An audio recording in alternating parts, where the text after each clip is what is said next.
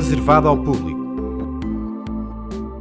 A Espanha está a atravessar uma das maiores crises políticas desde o fim do franquismo. Os catalães decidiram dar início ao processo independentista que culminou com o referendo de 1 de outubro e com uma declaração de independência pelo governo regional. No entanto, a decisão foi imediatamente suspensa para se abrir uma janela de diálogo com Madrid, conversações que não chegaram a acontecer.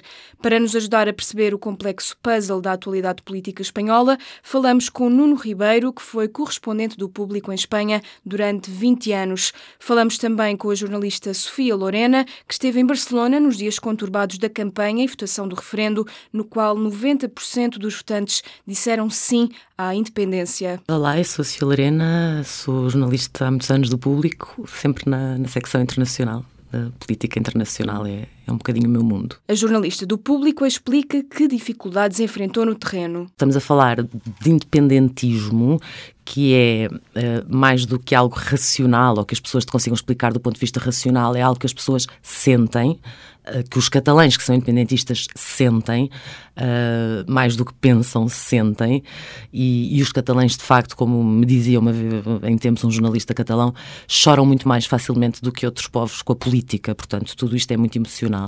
E acima de tudo, a dificuldade foi essa, quer dizer, tive também, no dia 1, um, sabia que estava foi decidir para uma escola, podia ter decidido ir para outra qualquer, sabia que se estavam a preparar uh, ações da polícia para expulsar as pessoas das escolas que estavam a funcionar como assembleias de voto. Para Sofia Lorena, a distância política entre Madrid e Barcelona tem sido exposta nos médias espanhóis. Há uma distância muito grande uh, política entre Madrid e Barcelona, há uma falta de entendimento muito grande e isso cada vez, ao longo dos anos, tem-se uh, visto cada vez mais na forma como os mídias tratam uh, esta questão.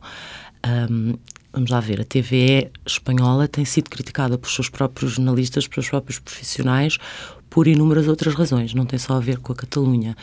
Uh, houve episódios como a única vez em que o Primeiro-Ministro uh, Mariano Rajoy foi responder por corrupção ao Parlamento, a televisão pública espanhola não deu, foi a única televisão que não cobriu esse acontecimento. A jornalista garante que a falta de isenção dos médias espanhóis é muito clara. A TVE teve um comportamento vergonhoso. Do outro lado, a TV3, que é a TV pública da Catalunha, também já deixou de ser há bastante tempo um órgão plural, porque principalmente porque de facto as coisas se extremaram tanto que é quase uma defesa, é quase uma reação, uh, seja o que for. A verdade é que tanto uma como outra não estão a cumprir o seu papel. Sofia Lorena explica que Espanha vive atualmente um déficit democrático muito perigoso. Tu lês jornais catalães, lês jornais feitos a partir de Madrid, jornais que nós consideramos jornais de referência, e há muita informação que não é dada, e isso é muito fácil quando estás em Barcelona e lês os jornais feitos a partir de Madrid e vês os jornalistas que tu até viste ontem no mesmo sítio, mas depois vês como é que eles contam e o que é que eles omitem, e de facto isso eu acho que denota um déficit democrático em Espanha que já de si é muito perigoso, independentemente deste, desta questão da Catalunha, que agudiza, porque é uma questão muito emocional para toda a gente. Também o jornalista do Público, Nuno Ribeiro, tem acompanhado a crise na Catalunha. Eu sou Nuno Ribeiro, jornalista do Público e fui correspondente do jornal durante 20 anos em Espanha. Na opinião do antigo correspondente do público em Espanha, a crise entre o governo de Barcelona e Madrid já podia ter sido antecipada há alguns anos. Eu estava em Madrid e o então ministro do Interior espanhol, Alfredo Pérez Rubalcaba, numa conversa que tivemos, disse-me que o, problema, depois de resolvido o problema da ETA, o que aconteceu, o grande problema ia ser a Catalunha. Alfredo Pérez Rubalcaba, que é um excelente político, tinha essa consciência, como tinham outros uh, à direita e à esquerda. Nesta altura, com o impasse registado nos últimos dias, não se consegue adivinhar o desenlace desta crise sem precedentes em Espanha.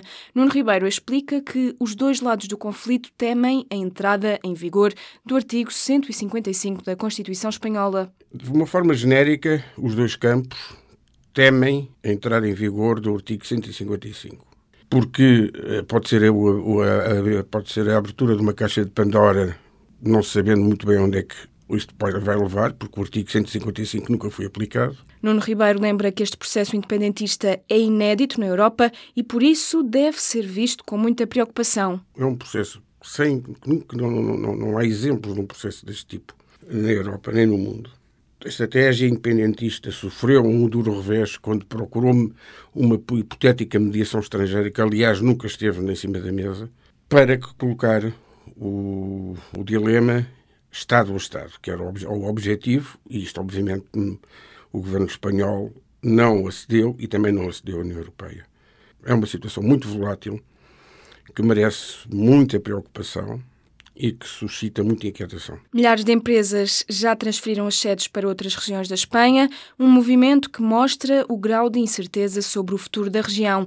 Nuno Ribeiro considera que a Catalunha tem muito a perder com uma situação de instabilidade. É muito difícil neste momento, a não ser com, com uma genialidade política, e eu francamente neste momento não, não, não, não, não, não consigo descortinar em Espanha tra tratar este assunto, porque é um assunto que tem uma carga emocional muito grande dos cidadãos espanhóis, tem uma carga de vitimização muito própria ao nacionalismo, e este extremar de posições já, já se podia antever no início do ano, só que não houve.